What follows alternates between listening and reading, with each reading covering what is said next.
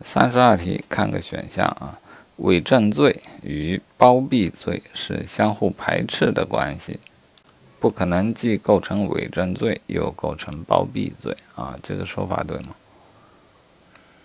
好，我们假设他做伪证的目的就是为了包庇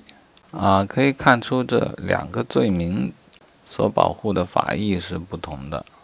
啊，因此它并非必然互相排斥，同一个行为。可以同时触犯包庇罪和伪伪证罪啊，只是因同一行为而起，他想象竞合而指定一罪，呃，但不意味着两种罪名互相排斥。